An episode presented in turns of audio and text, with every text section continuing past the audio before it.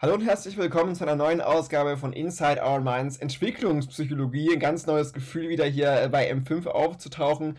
Äh, wir haben uns gedacht, mit wir meine ich Sandra und ich. Hi Sandra. Hallo allerseits. Dass wir jetzt vor der äh, anstehenden M5-Klausur nochmal ein bisschen für euch rekapitulieren, was so wichtig ist, wichtig war im Fach M5. Einerseits basierend auf der vorhandenen Literatur, andererseits auch ein bisschen im Rückblick auf die vergangene Klausur, die ja ich für meinen Teil schon geschrieben habe. Wie gesagt, bei dir steht ja M5 noch an. Insofern, mhm. äh, die Leute werden dich vielleicht auch schon kennen aus M4, da machen wir einen Podcast zusammen. Und jetzt habe ich mir ja. gedacht, okay, äh, heute für einen M5A bis Z äh, machen wir das ein bisschen heute auch zusammen, um nochmal für M5 zu informieren. Vielen Dank mhm. auf jeden Fall schon mal dafür, dass du mir auch heute da weiterhilfst. Klar, gerne. Und wie gesagt, wir machen das in einem A bis Z. Das heißt, wir versuchen so alles möglich Wichtige in einem A bis Z mit Ä und Ü auch noch äh, zu äh, rekapitulieren. Bevor wir anfangen, habe ich noch ein bisschen Influencer-Stuff hier anzukündigen. Ähm, wenn ihr dem Instagram-Kanal folgt, Inside Our Minds Podcast, alles klein geschrieben, alles zusammengeschrieben, dann wisst ihr das wahrscheinlich auch schon. Es gibt so ein paar Zusatzangebote, die ich irgendwie klar machen konnte. Unter anderem äh, StudyScript, falls ihr das kennt. Da kann man sich PDF-Dokumente äh, ausdrucken und dann zuschicken lassen. Wenn ihr da den, den Code IOM-Script eingebt, alles auch klein und zusammengeschrieben, erhaltet ihr einen 10% Rabatt. IOM sind die Initialen für Inside Our Minds und Script mit C geschrieben. Wie gesagt, StudyScript heißt die Seite. Und äh, was ich noch mal ein bisschen äh, pushen möchte, ist natürlich StudyDrive, was wir ja auch schon oder viele von uns kennen und wir nutzen das ja auch unter anderem für den Podcast. Ähm, eine, eine, Plattform für alle die, die es vielleicht doch noch nicht kennen, die uns halt hilfreiche Dokumente liefert und eine Studierendenplattform ist 100% kostenlos. Da findet ihr über 500.000 Dokumente zum Herunterladen. Man kann sich auch in Gruppen und Kursen mit Kommilitonen austauschen. Das wusste ich so gar nicht. Also man kann auch durchaus connecten, sich informieren lassen von seinen Kommilitonen. Man kann dann äh, eigene Dokumente eben hochladen und Credits sammeln. Die kann man dann am Ende gegen Prämien umtauschen. Also man lädt seine Dokumente hoch, dadurch verstauben die dann nicht irgendwie in der Schublade, sondern hat dann einen, einen Zweck auch, sage ich mal, die Dokumente noch zu benutzen.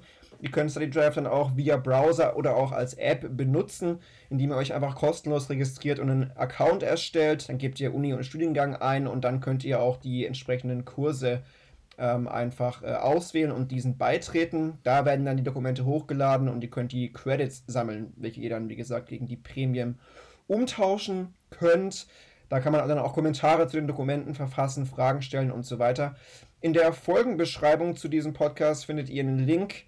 Ähm, da könnt ihr euch kostenlos registrieren, euch umschauen, Dokumente herunterladen oder eben dann auch hochladen. Nur für all diejenigen, die es vielleicht noch nicht kennen sollten, äh, soll es vielleicht auch geben, die noch nie von StudyDrive gehört haben. So viel dazu. Jetzt würde ich sagen, äh, Abmarsch. Ich würde dich dann gleich bitten, vielleicht mit dem ersten Buchstaben, nämlich dem A, zu beginnen. Genau, ganz kurz noch vorneweg. Äh, wir wollten noch sagen, es ist kein Lernersatz. Also ja, das richtig. sind jetzt wirklich nicht, das sind nicht alle Sachen, sondern das ist wirklich nur so, was wir jetzt als wichtigstes genau. empfunden haben. Genau. Ja. Aber ja, ich beginne mal mit A, mhm. wie Ainsworth. Also Mary Ainsworth sollte eigentlich jedem ein Begriff sein. Äh, der fremde Situationen-Test äh, war ja auch, glaube ich, in den Studien auch ähm, mal gefragt sozusagen und auch generell ein Thema. Ähm, genau, das ist eben von Mary Ainsworth entwickelt worden und das ist ein Verfahren, um die Bindung von Kleinkindern an ihre primäre Bezugsperson anhand einer Trennungssituation sozusagen zu beurteilen. Und ähm, da gab es irgendwie zwei Maß, Maße, die eben einen Einblick in die Qualität der Bindung des Säuglings an die Bezugspersonen eben ähm, liefern. Und zwar einmal das Ausmaß der kindlichen Fähigkeit, seine engste Bezugsperson als sichere Basis zu nutzen sichere Basis, sicherer Hafen, das sollte mhm. uns auch ein Begriff sein. Und einmal die Art der Reaktion des Kindes äh, auf diese kurze Trennung von dieser Bezugsperson und das erneute Zusammentreffen mit ihr. Und ähm, da gibt es dann verschiedene Episod Episoden mit insgesamt sieben Situationen. Und da ist das Kind dann insgesamt zweimal vom Elternteil getrennt und äh, wird dann wieder quasi mit dem zusammengeführt. Und es kommt zweimal zur Interaktion mit einer Fremden. So, und dann gab es eben ähm, ja, also zwei Grundstile, wo, wobei sich der zweite auch nochmal äh, in drei unterscheiden lässt, die man herausgefunden hat. Einmal die sichere Bindung und einmal die unsichere Bindung. Die sichere Bindung, das ist dann so, dass das, ähm, das Kind sich dann eben wenig, also beziehungsweise erstmal ein bisschen aufregt, wenn die Mama weg ist sozusagen, aber sich dann auch freut, wenn sie zurückkommt und sich auch schnell wieder erholt. Und ähm, deswegen, da ist also wirklich dies mit der sicheren Basis auch gegeben, dass die Mutter dann ähm, sichere Basis ist und dann das Kind äh, ganz äh, ruhig auch explorieren kann und spielen kann und so diese neue Umgebung erkunden kann. Dann die unsichere Bindung lässt sich nochmal unterteilen in unsicher ambivalent, unsicher vermeidend. Und ich glaube, das dritte kam dann noch extern dazu, desorganisiert, desorientierte ja. Bindung. Ähm, genau, also unsicher allgemein ist halt einfach, dass man eine weniger positive Beziehung zu der Bezugs-, also zu der Bindungsperson hat. Und unsicher ambivalent meint, dass die, dass die Kinder so ein bisschen klammern und nahe bleiben wollen, anstatt irgendwie zu explorieren. Und sie sind sehr ängstlich, wenn sie allein gelassen werden und lassen sich auch nicht leicht beruhigen. Und wenn dann die Person zurückkommt, die Bezugsperson, dann lassen sie sich auch nur schwer beruhigen, wollen eigentlich irgendwie Trost, aber irgendwie äh, widersetzen sich auch. Also so ein bisschen, ja, widersprüchlich auch eigentlich.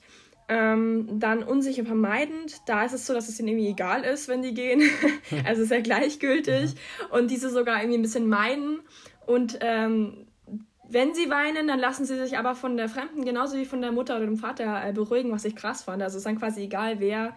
Ähm, das ist genau gleich. Ähm, genau, und desorganisiert, desorientiert da ist es halt eben auch, ähm, dass keine konsistente Stressbewältigungsstrategie äh, aufgezeigt wird und dass sie sich sehr konfus und widersprüchlich verhalten. Also sie, aber da geht es ein bisschen mehr noch so um diese Angst vor Nähe. Also nicht nur dieses, man will Nähe, aber dann irgendwie äh, zickt man dann doch rum, wie bei diesen ängstlich ambivalenten, sondern da geht es wirklich so auch ein bisschen um die Angst so ein bisschen.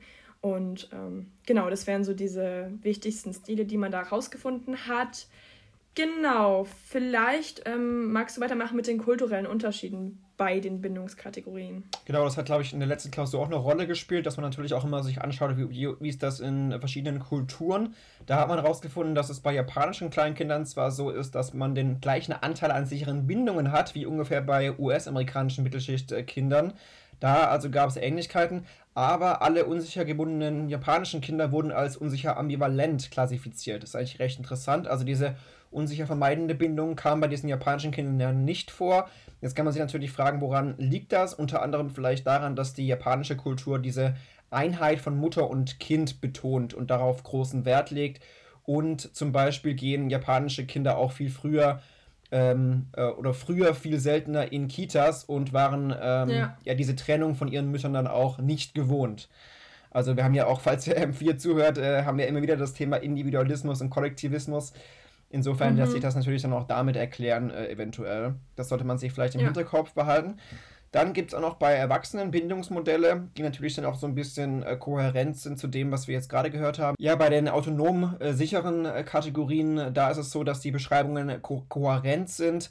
Das heißt, ähm, es gab positive, aber auch negative Erinnerungen äh, der Eltern und bezüglich der Beziehungen zu den Eltern und äh, da wurde auch berichtet, dass die früheren Bindungen ihre eigene Entwicklung beeinflusst haben.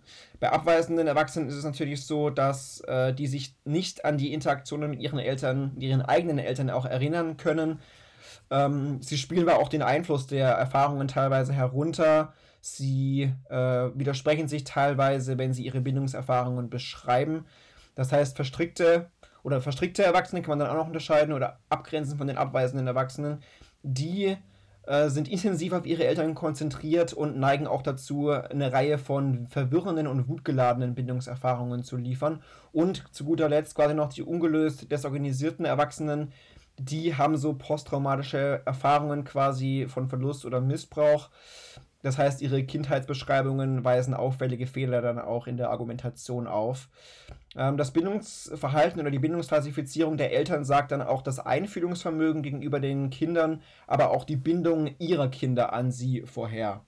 Also wie gesagt, das ist so ein bisschen ähm, quasi analog zu sehen, was wir jetzt von den Kindern gehört haben, dass dann eben auch sich entsprechende Bindungsmodelle bei den Erwachsenen bilden und das dann halt auch damit zu tun hat, wie sie von ihren eigenen Eltern teilweise auch behandelt wurden.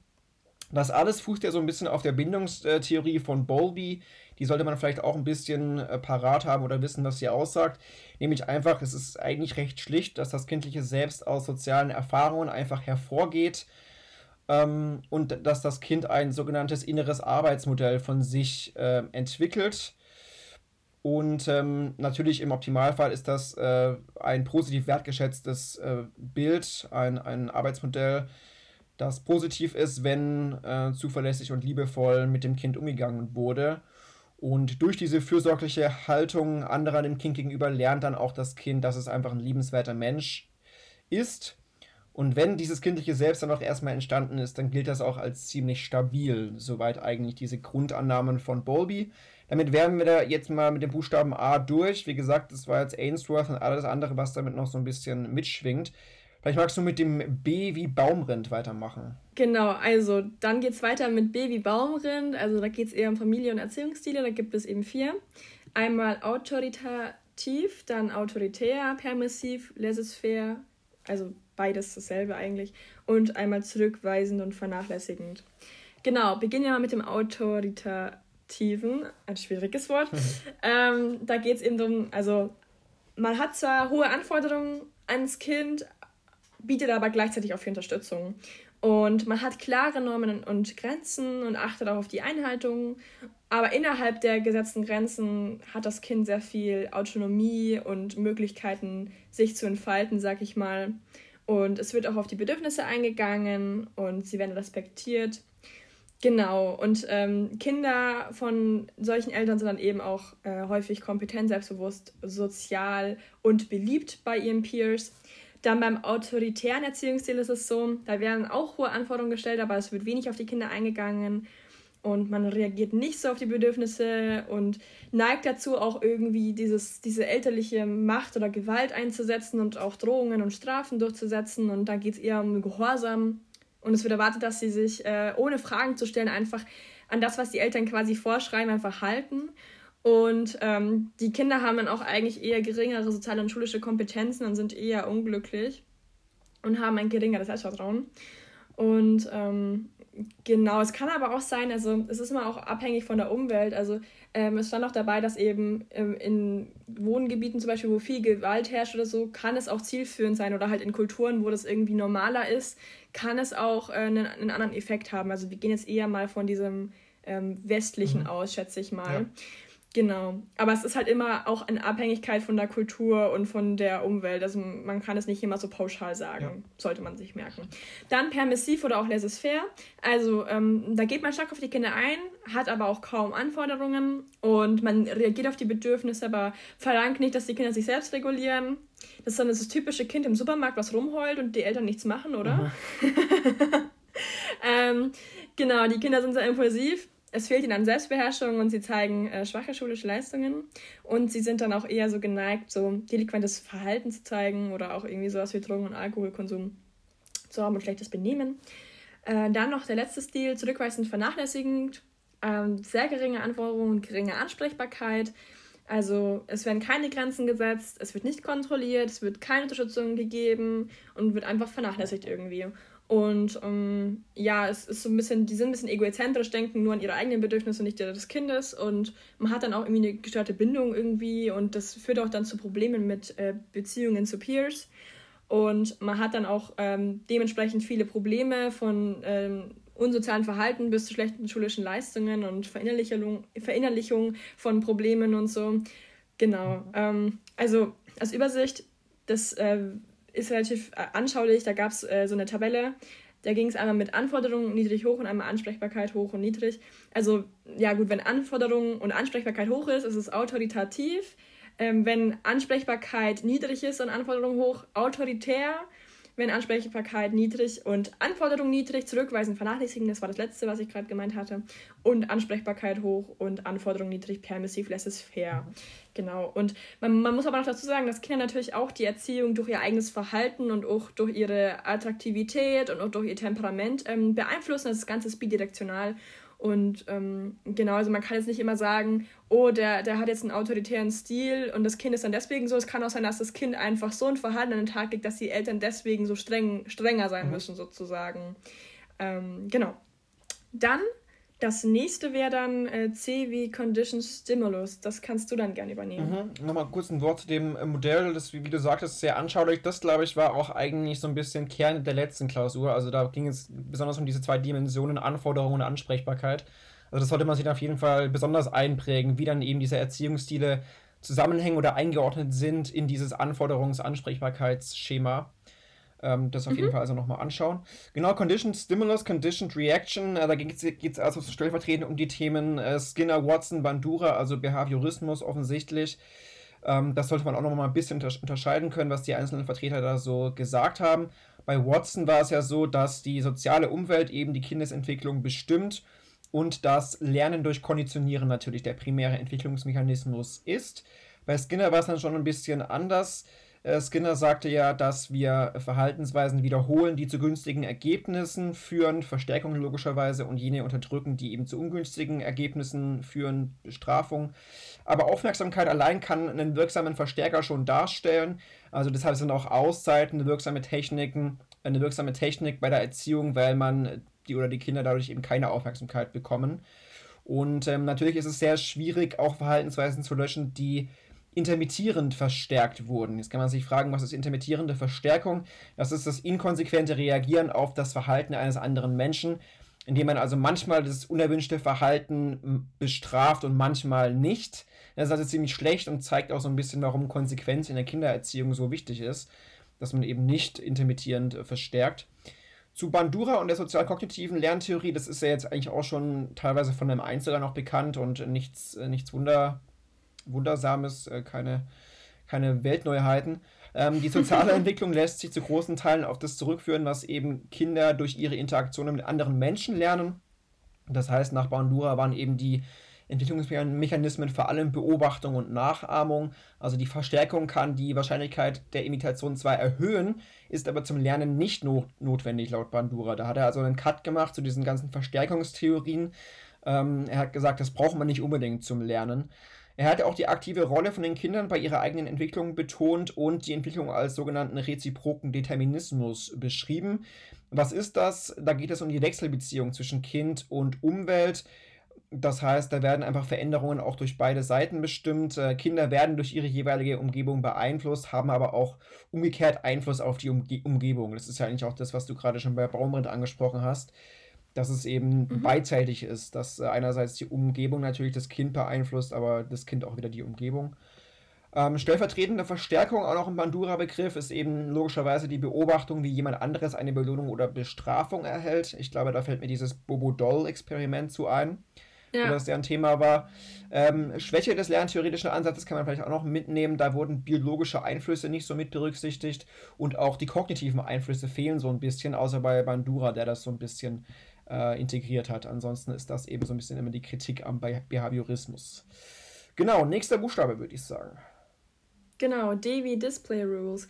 Also, das kindliche Verständnis der täuschenden Gesichtsausdrücke anderer verbessert sich im Alter zwischen vier und sechs Jahren deutlich. Also quasi das, also das Wissen von Kindern, wie und wann Emotionsausdrücke kontrolliert werden müssen. Und ähm, das, also das steigt dann halt zwischen dem ersten und der fünften Klasse und bleibt dann auf diesem Niveau gleich. Das Verständnis war bei den verbalen Ausdrucksregeln, also bei Hauptfiguren, die dann das, was sie sagen, überwachen, verfälschen oder unterdrücken müssen, größer als bei mimischen Ausdrucksregeln. Ähm, und sie verstanden dann prosoziale Ausdrucksregeln, also dass man eben dann andere sozusagen die Gefühle von anderen schützen muss, besser als Ausdrucksregeln zum Selbstschutz, also mit dem Ziel, sich besser dastehen zu lassen. Und in der Klausur war anscheinend auch mal eine Frage, das hast du, glaube ich, eingefügt, ähm, dass die Display Rules nicht zur Regulation von Gefühlen dienen und die sind in ihrem Inhaltsbereich nicht universell gültig und auch nicht angeboren. Das ist ja quasi durch Sozialisation eigentlich. Mhm.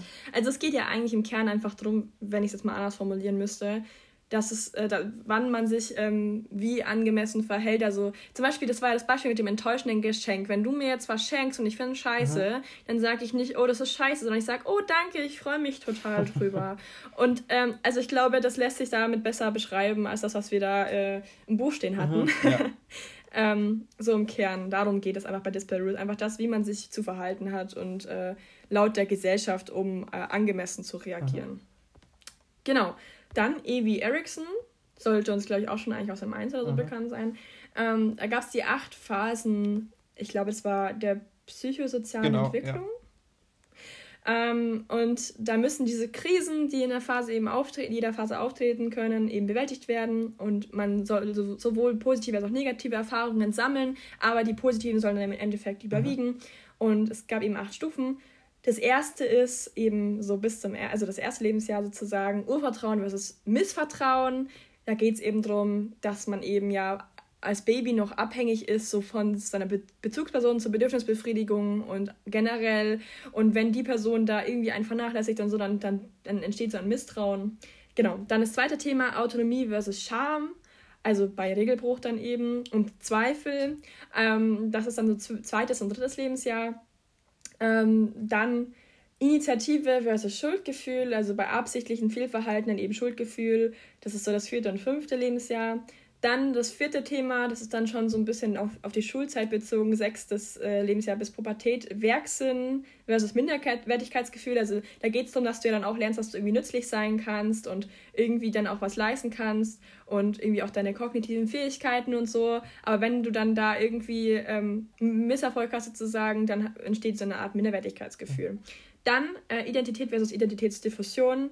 Ja, ich denke, das ist relativ äh, einleuchtend, dass es in der Adoleszenz stattfindet weil das kann halt dazu führen, wenn du dann irgendwie ähm, das nicht dich da so richtig findest, dass du dann, dann so diese Identitätsdiffusion hast mit diesem zusammenhanglosen Nebeneinander von deinen ganzen Rollen. Und dann kommt es zur sechsten Stufe, Intimität und Solidarität versus Isolierung. Das ist so zum Teil, also zum Zeitpunkt des Erwachsenenalters, also zum Beginn des Erwachsenenalters. Und ähm, dann Generativität, also etwas für die nächste Generation tun versus Stagnation und Selbstabsorption. Ähm, das ist dann so das mittlere Erwachsenenalter. Da geht es halt dann eben um drum, auch irgendwie was äh, für andere zu machen und nicht nur immer für sich selber sozusagen. Und ähm, ansonsten bleibt man da irgendwie so ein bisschen stecken. Und dann als letzte Stufe achtens Integration versus Verzweiflung, spätes Erwachsenenalter. Da geht es darum, mit seinem Leben so ein bisschen abzuschließen. Und wenn man es nicht schafft, dass man irgendwie sein Leben akzeptiert, dann kann man ja nichts mehr ändern und dann verzweifelt man irgendwie so ein bisschen. Genau, so mal ganz grob. Ähm, natürlich ähm, kann man sich dann noch ein bisschen genauer das alles anschauen, mhm. aber so mal als Überblick. Genau. Dann äh, vielleicht magst du mit F wie Freud weitermachen. Genau, bei Freud war es nämlich so, dass er keine psychosoziale Entwicklung äh, postuliert hat, sondern eine psychosexuelle Entwicklung. Das war, glaube ich, auch mal ein bisschen Thema in der Klausur gewesen. Das sollte man also abtrennen können. Erikson war zwar, glaube ich, ein, ein Psychoanalytiker, aber man muss eben beide Modelle so ein bisschen unterscheiden, weil es halt Erikson sehr auf das Soziale bezogen hat und bei Freud, wie wir jetzt hören werden, war es halt wieder mal sehr auf das äh, Sexuelle bezogen. Ähm, die Freudsche Theorie ist eine Stufentheorie, die die Diskontinuität der Entwicklung betont. Das ist ja immer so ein bisschen die Frage bei eurem Stoff, ist das jetzt kontinuierlich oder, oder, oder diskontinuierlich? Aber auch Kontinuität spielt ja natürlich ein Thema, weil es ja um die frühen Erfahrungen geht und dann auch um die Art und Weise, wie diese Erfahrungen auch die spätere Entwicklung prägen. Ist also so beides ein bisschen mehr oder weniger, kann man jetzt nicht sagen, das ist nur diskontinuierlich. Ähm, fängt an, ich denke, das ist ja auch soweit immer bekannt oder war ja auch schon Thema mit der oralen Phase im ersten Lebensjahr. Da ist die primäre Quelle für Befriedigung und Lust eben die orale Aktivität. Gefolgt von der analen Phase, also die zweite Phase zwischen dem ersten und dem dritten Lebensjahr, da äh, spielen Körperausscheidungen die, primäre Lustquelle, laut Freud jedenfalls. Ähm, mhm. Phallische Phase, also die, die, dritte Phase zwischen dem dritten und dem sechsten Lebensjahr, da äh, dreht sich der sexuelle Lustgewinn auf die Genitalien. Also da kommt es zum Penisneid, Elektrakomplex, Oedipus-Komplex und so weiter. Man identifiziert sich mit dem gleichgeschlechtlichen Elternteil und das Über-Ich entwickelt sich. In der Latenzphase ist erstmal nichts mehr. Das ist zwischen dem 6. und 12. Lebensjahr. Da äh, kanalisiert sich die sexuelle Energie zu sozial akzeptierten Handlungen. In der genitalen Phase, die fünfte und letzte Phase, das beginnt so im Jugendalter, da ist die sexuelle Reifung laut Freud abgeschlossen und das, der Geschlechtsverkehr wird zum Hauptziel. Wenn es in einer dieser Phasen nicht zu einer Be Befriedigung kommt oder wenn die nicht erfüllt wird, dann kann man da fixiert bleiben und dann kommen auch Ersatzhandlungen zustande. Das war, glaube ich, so ein bisschen das äh, Relevante von Freud bei M5. Natürlich noch das Strukturmodell, das ist jetzt, glaube ich, auch ziemlich populär. Es, Ich und Über-Ich. Ähm, das Es ist eben die früheste und primitivste Persönlichkeitsstruktur. Das ist unbewusst und folgt dem Lustgewinn. Das Ich ist die zweite Persönlichkeitsstruktur, erwächst immer aus der Notwendigkeit, die Konflikte zwischen den Forderungen des Es und der externen Welt äh, quasi zu vereinbaren, moderieren quasi. Ja, also ich ist quasi dann der Moderator und muss, muss schlichten, genau schlichten war das Wort, was ich suchte. Ähm, das Ich arbeitete nach dem Realitätsprinzip und das Über-Ich ist eben die dritte Persönlichkeitsstruktur, das die verinnerlichten moralischen Normen umfasst. Freuds Erbe für die Neurowissenschaften, äh, wenn das irgendwie Thema sein sollte, ist vor allem eben dieses Wirken außerhalb des Bewusstseins. Das ist also das, was ja Freud bis heute noch so zugeschrieben wird, dass er eben den Einfluss des Unbewussten so betont hat, was ja auch richtig ist, weil einfach sehr, sehr vieles ähm, unbewusst abläuft. Genau, dann G war George Herbert Mead. Ähm, willst du das übernehmen oder? Ja, also genau, bei dem ist es so, der hat eben gesagt, es gibt einmal das I und einmal das Me. Und dieses ähm, Dynamische, wo man immer wieder auf seine eigenen Rollen reagiert und sich verändert, ist das I. Und da hast du dann immer eine neue Perspektive auf einen selbst. Und genau das Me ist halt so ein bisschen eigentlich so dieses, deine festen Rollen und äh, wie andere dich sehen und so ein bisschen, ne? Mhm. Und äh, so ein bisschen nicht so flexibel eben und nicht so dynamisch, sondern so ein bisschen statischer. Und in der Klausur war dann auch eine Frage dazu ähm, zur Theorie der Soziogenese eben, ähm, das Mi ist eine empirisch erfassbare Phase des Selbst und eine reflexibel, re reflexiv unmittelbar zugängliche Phase sollte man sich vielleicht in, in der Form dann auch noch merken, weil das nicht so direkt mhm. im ähm, Buch ja. stand. Beziehungsweise im Studienbrief, glaube ich, ja. war das sogar. Genau. Mm, das hätte ich jetzt dazu gesagt. Ich weiß nicht, ob du noch was anfügen möchtest. Nee, das ist tatsächlich ein bisschen verwirrend mit diesem I und Me. Das I ist eben so dieses Irreversible, äh, auch ne, was Dynamisches in der Gegenwart. Und das führt dann auch wieder dazu, dass sich das Me so ein bisschen restrukturiert. Aber du hast es gerade eben schon gesagt, also in der Klausur war eben wichtig zu wissen, dass das Me auch eine empirisch erfassbare, erfassbare Phase ist. Und ja, sollte man sich aber nochmal, glaube ich, im Studienbrief anschauen, dann wird es vielleicht auch ein bisschen klarer. Genau, dann H wie Havingurst. Ähm, da gab es diese Entwicklungsaufgaben für die jeweiligen mhm. Altersstufen sozusagen. Es gab drei Stufen, die unterschieden hat. Einmal frühes Erwachsenenalter von 23 bis 30, da zähle ich noch nicht dazu. Ähm dann mittleres Erwachsenenalter 31 bis 50 und spätes Erwachsenenalter 51 und älter. Was ist mit den Jüngeren? Die hat er komplett rausgelassen. Ja. Okay. Ähm, zum frühen Erwachsenenalter, da zählst du aber dazu. Mal schauen, was du davon schon abgehakt ja. hast. Heirat. Nein Heirat, Geburt Nein. von Kindern, Arbeit, Beruf, Lebensstil finden. Ja gut, ich bin Student, ne? Ich kann mal sagen nein. also laut Pedicurse bin ich eine, aber... eine Niete eigentlich, ja. Oh Mann, vielleicht wird es ja was im mittleren Erwachsenenalter. Da geht es um Heim, Haushalt für ein Kind erziehen und berufliche mhm. Karriere. Und im späten Erwachsenenalter, äh, da geht es darauf, die Energien auf eine neue Rolle lenken. Wow. Und das eigene Leben akzeptieren. Das erinnert mich so ein bisschen an Ericsson. und äh, eine Haltung zum Sterben entwickeln. Das fand ich so inspirierend. Ich habe das vor zwei Tagen gelesen. Ich so, okay. mit, mit 51 und älter, ja, gut, kann man mal ans Sterben denken. Ja, aber nee, also weißt du, ich so in der Klausurenphase und dann lese ich so eigene Haltung zum Sterben entwickeln. Ich wollte das fast im Gruppenchat posten. Ich fand das so lustig. ja, war nicht meine Idee. Halt, also du sagst, du sagst es ja schon, das kann man halt auch an Hedekurs kritisieren, dass es schon ein bisschen sehr altbacken ist, die Ansicht. Soll man vielleicht mal wissen, was der gute Herr so gesagt hat, aber ich glaube, ja, mehr dann auch nicht. Ja, ganz ehrlich. Ja. Vielleicht wurden bei ihm damals die, äh, die Leute nicht älter was, als Ja, 51. kann sein, kann sein.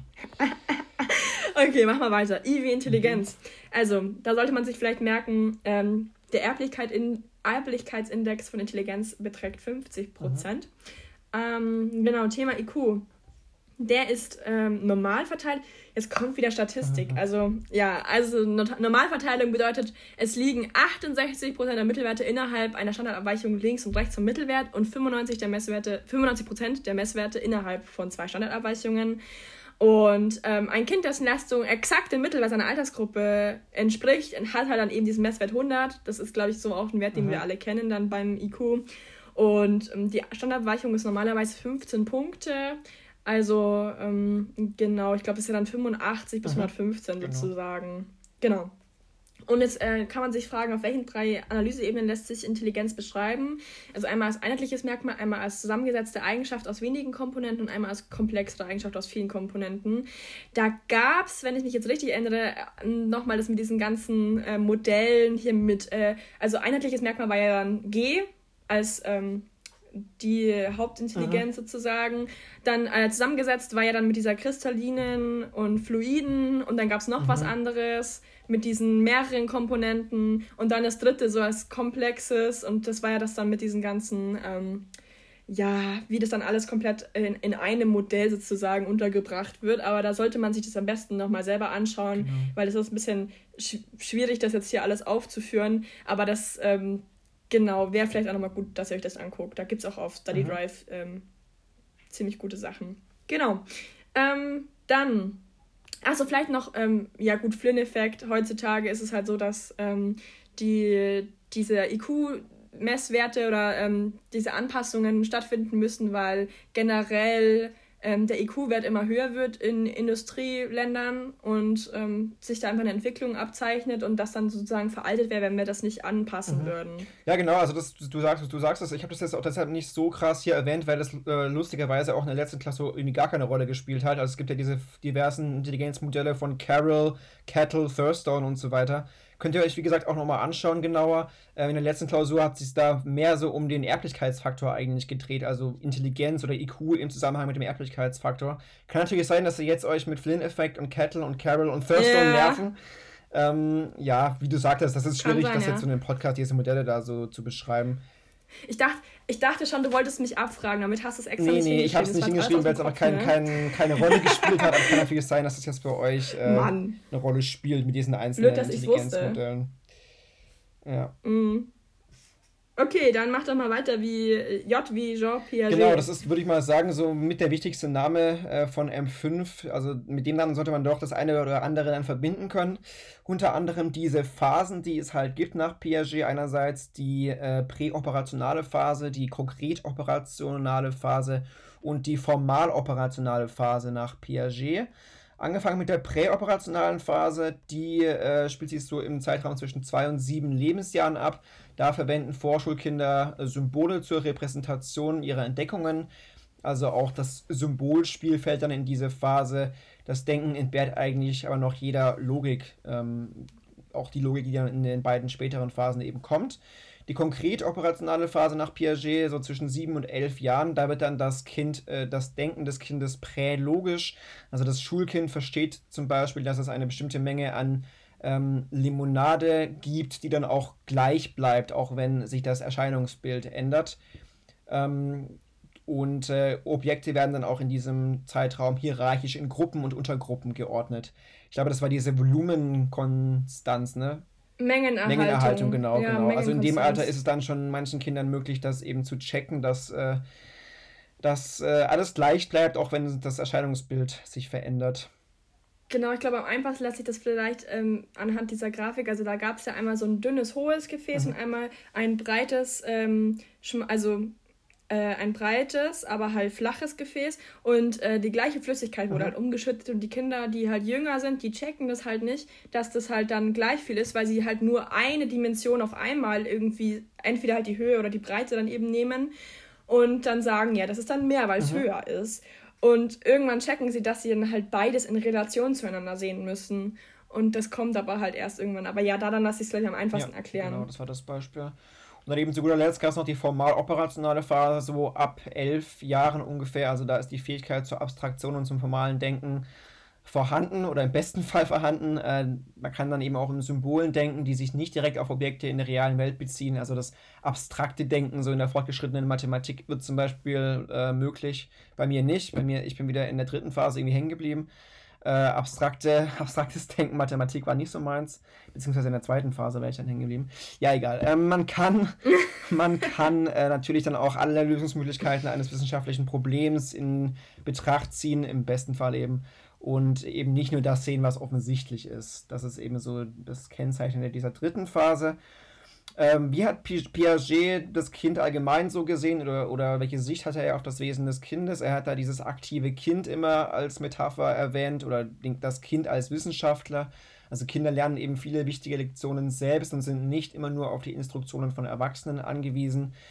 Die sind auch von sich aus intrinsisch motiviert zu lernen und der konstruktivistische Ansatz sagt, dass Kinder als Reaktion auf ihre Erfahrungen das Wissen durch ähm, drei Prozesse konstruieren, nämlich durch das Bilden von Hypothesen, durch das Experimentieren und durch das Schlussfolgern aus eigenen Beobachtungen, was er dann tatsächlich dem Wissenschaftler halt gleichkommt. Deshalb heißt es ja auch der Kind als Wissenschaftler. Was war noch wichtig bei Piaget? Unter anderem das Zusammenspiel von Anlage und Umwelt und natürlich kontinuierliche und diskontinuierliche Prozesse. Also es ist immer so die Frage, ähm, ja, welche Prozesse sind da wichtig, aber es sind eigentlich immer beide beteiligt. Da kann man jetzt nicht nur sagen, dass äh, Piaget nur diskontinuierlich gedacht hat, sondern da sind einfach beide Prozesse auch beteiligt. Äh, Quellen der Kontinuität sind zum Beispiel Assimilation, Akkommodation und Äquilibration. Äh, vielleicht magst du mal beschreiben, was diese drei Begriffe denn aussagen. Genau, ja, also Assimilation ist so der Prozess, wo man neue eingehende Informationen in bereits ähm, vorhandene Konzepte einfügt, die man halt schon verstanden hat. Und also ein Beispiel wäre, wenn Sie jetzt ein Lebewesen mit Fell sehen und Sie kennen ein ähm, Wauwau schon, also mhm. Hund, dann sagen Sie, ah, das ist Aha. ein Wauwau. ja, ähm, dann, ähm, was ist Akkommodation? Ja, okay, das ist der Prozess, äh, bei dem man eben vorhandene Wissensstrukturen dann in Reaktion auf diese neue Erfahrung anpasst.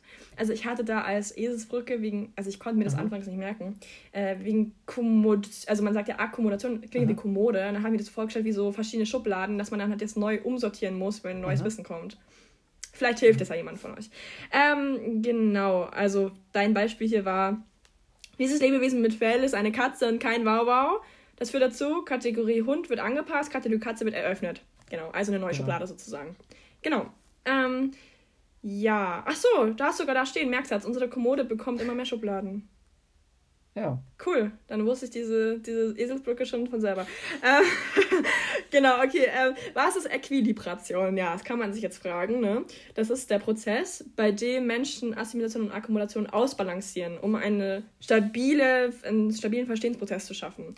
Also es gibt eben drei Phasen. Also beim Equilibrium wo es halt dann keine Diskrepanz zwischen Beobachtung und Verständnis des Phänomens gibt. Das führt dann zu Zufriedenheit. Bei Disequilibrium ähm, erkennt man die Unzulänglichkeiten der bis bisherigen Verstehensstrukturen des Phänomens, aber noch keine bessere Alternative. Und stabiles Equilibrium, das ist dann so ein differenziertes Verständnis, dass diese Unzulänglichkeiten der bisherigen Verstehensstrukturen überwindet werden. Es kann nur ein breiterer Bereich von Beobachtungen verstanden werden, sozusagen. Ist nicht ganz einfach, das Thema, ist sehr abstrakt, ich weiß. Ähm, genau, jetzt zu der Frage, was sind Quellen der Diskontinu Diskontinuität nach Piaget?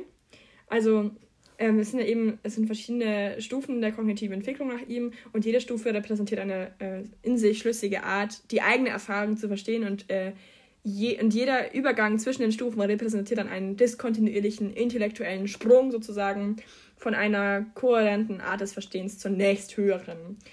Und genau, dann war die Frage, was sind die zentralen Eigenschaften von Piagets Stufentheorie? Einmal diese qualitative Veränderung, also dass ähm, Kinder verschiedenen Alters auf qualitativ unterschiedliche Art und Weise denken. Dann diese breite Anwendbarkeit, also die jeweilige Art des Denkens durchdringt das Denken des Kindes über ganz verschiedene Themen und Kontexte hinweg. Dann kurze Übergangszeiten, also dieses Schwanken zwischen alter und neuer Stufe ist relativ kurz. Dann invariante Abfolge, also jeder Mensch durchläuft die Stufen in derselben Reihenfolge, ohne jemals eine Stufe zu überspringen. Aber wenn ich mich richtig erinnere, war es auch bei ihm so, dass er gesagt hat, es muss nicht jeder genau jede gleiche Stufe, Endstufe mhm. erreichen. Ne? Das kann auch sein, dass der halt dann eben nicht so eine hohe Stufe wie der andere erreicht, aber generell die Reihenfolge genau. ist gleich nach ihm. Genau. Dann gab es noch diesen A, nicht B, Suchfehler nach Piaget. Also, dass man, das ist jetzt echt ein bisschen kompliziert ausgedrückt, kann man eigentlich einfacher sich vorstellen also es war irgendwie so, dass ähm, ähm, es wurde einem ein Objekt bei A versteckt und dann vor deinen Augen, glaube ich, irgendwie unter B oder so. Und dann hat das Kind aber trotzdem bei A geschaut. Also da, wo es halt zuletzt gefunden wurde, das irgendwie zuletzt ähm, gesucht hatte, wo es versteckt wurde, obwohl es eigentlich jetzt bei B ist, mhm. offensichtlich. Ähm, ist aber nicht ganz, ganz so einfach. Oder wie hattest du das verstanden? Ja, genau. Also man äh, hat da ein Kind, meistens ja zwischen 8 und 12 Monaten alt. Dann äh, hat man bei, bei Ort A ein Objekt. Das äh, Kind weiß dann, okay, das Objekt ist bei A. Und dann macht man dann eine, eine Decke drüber oder sowas. Und dann, ähm, oder man, man macht dann das Objekt auf eine, auf eine andere ähm, auf einem anderen Standort und trotzdem greift dann das Kind irgendwie noch zu A. Also es versteht halt quasi nicht, dass da eine Veränderung stattgefunden hat. Irgendwie, oder? Mhm. So ja, ich glaube auch. Genau. Dann Objektpermanenz, das ist so dieses typische, äh, eigentlich so ein bisschen dieses ähm, mhm. Kuckuckspiel. äh, Kinder checken nicht, wenn du deine Hände vors Gesicht machst und nicht mehr zu sehen bist, dass du mhm. noch da bist. dass du noch existierst. Also sobald die Objekte nicht mehr sehen, anscheinend. Wobei sich das ja dann auch ähm, ein bisschen, ähm, ich glaube, da gab es dann auch Kritik zu dem, ne? Aber gut, äh, das wollen wir jetzt nicht thematisieren. Auf jeden Fall entwickelt sich das gegen Ende des ersten mhm. Lebensjahres. Dann symbolische Repräsentationen, also die Verwendung eines Objekts in Funktion eines anderen. Mm, dann Egozentrismus, dass man also wirklich nur aus seiner eigenen Perspektive die, also diese Welt wahrnimmt und ähm, da gab es dann, glaube ich, auch eigentlich so dieses Drei-Berge-Modell, mhm. ne? Oder ja. Versuch, wo du dann irgendwie sagen musstest, von welchem Standpunkt ist dieses Bild genau. und du checkst es anfangs gar nicht, dass es auch eine andere Sicht mhm. gibt irgendwie. Ja, sehr interessant auf jeden Fall. Dann äh, Zentrierung, also Tendenz, sich auf ein einzelnes perzeptuell auffälliges Merkmal eines Objekts zu konzentrieren. Das ist genau bei dieser Mengenkonstanzaufgabe, das, was ich vorhin mhm. erklärt habe eigentlich. Dann äh, Invarianzkonzept, Konzept der Erhaltung. Ja, das haben wir eigentlich schon mal erklärt vorhin. Das brauche ich nicht nochmal. Das ist genau das Genau, geht halt nicht nur um Flüssigkeit umschütten, sondern zum Beispiel auch um Tonverformen oder Münzen anders anordnen. Aber wie du sagtest, das ist einfach ja, die Vorstellung, dass äh, ein bloßes Verändern des Erscheinungsbildes eines Objekts eben die grundlegenden Eigenschaften unverändert lässt. Aber wie du sagst, ja, das haben wir ja schon erklärt. Genau, dann kannst du mal die Moralentwicklung nach Piaget ähm, Genau, also okay. er hat sich nicht nur mit äh, der diskontinuierlichen Entwicklung beschäftigt, sondern auch mit der Frage der Moral. Da gibt es dann ja auch drei Stadien im Prinzip. Zunächst mal das Stadium der heteronormen Moral bis sieben Jahre. Da orientieren sich Kinder an den äh, Geboten von anderen Menschen. Die sehen die Regeln und Pflichten gegenüber als unveränderbar an.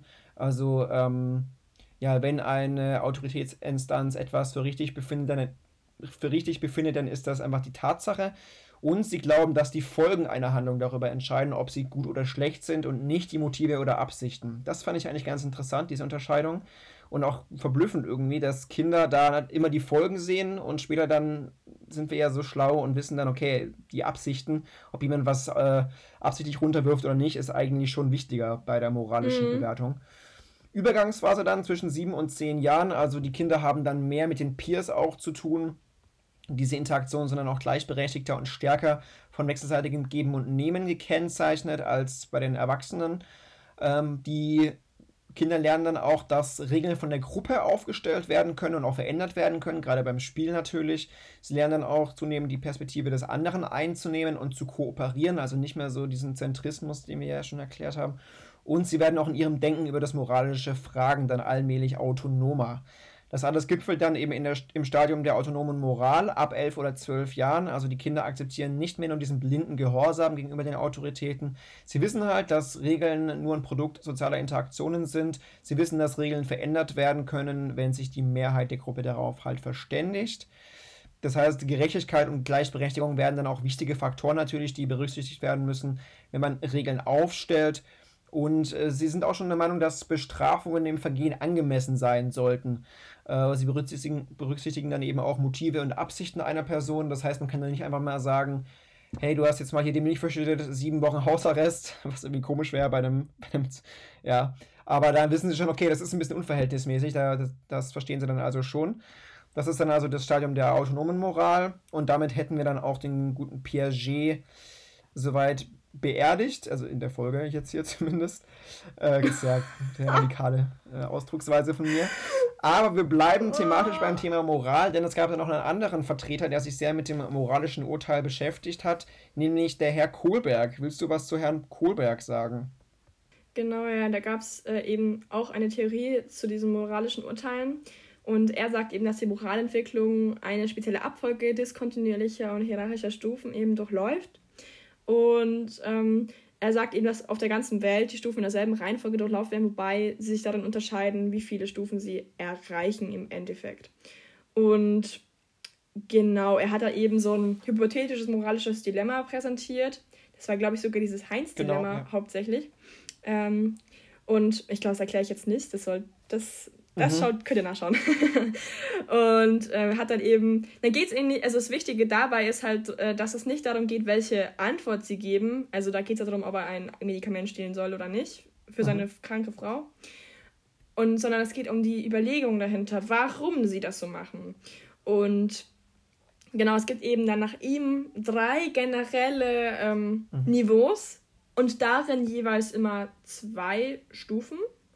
Und ähm, einmal das präkonventionelle Niveau, das konventionelle Milo Niveau und einmal das postkonventionelle Niveau. Bei präkonventionell, da ist es sehr selbstbezogen und es konzentriert sich darauf, irgendwie Strafe zu vermeiden und Belohnungen zu bekommen. Also die, da gibt es eben die ersten zwei Stufen. Stufe 1, dieses blinde Gehorsam gegenüber Autoritäten und das zweite ist dann dieses, also so dieses Eigeninteresse. Dann ähm, das konventionelle moralische Denken, das ist die zweite, ähm, das zweite Niveau. Das geht, da geht es mehr um soziale Beziehungen, also quasi diese Übereinstimmung mit sozialen Pflichten und Gesetzen.